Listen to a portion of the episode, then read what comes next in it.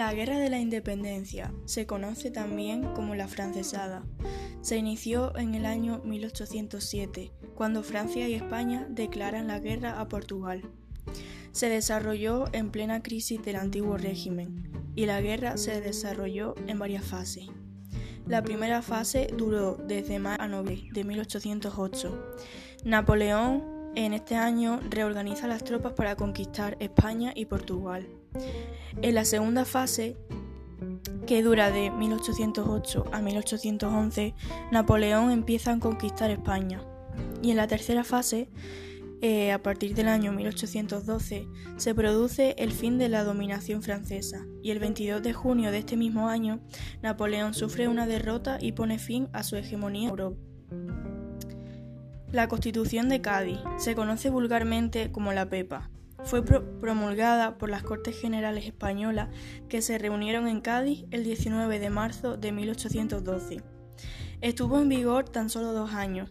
Esta constitución establecía soberanía en la nación, ya no en el rey, la monarquía constitucional, la separación de poderes, la limitación de los poderes del rey, el sufragio universal masculino, la libertad de imprenta, la libertad de industria, el derecho de propiedad, entre otras cosas. La restauración absolutista de Fernando VII.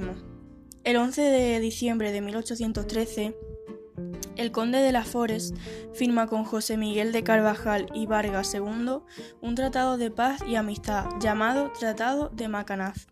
Este tratado supone una sumisión total de Napoleón, que presionado por la guerra centroeuropea deja en libertad a Fernando VII a cambio de la paz entre los dos países.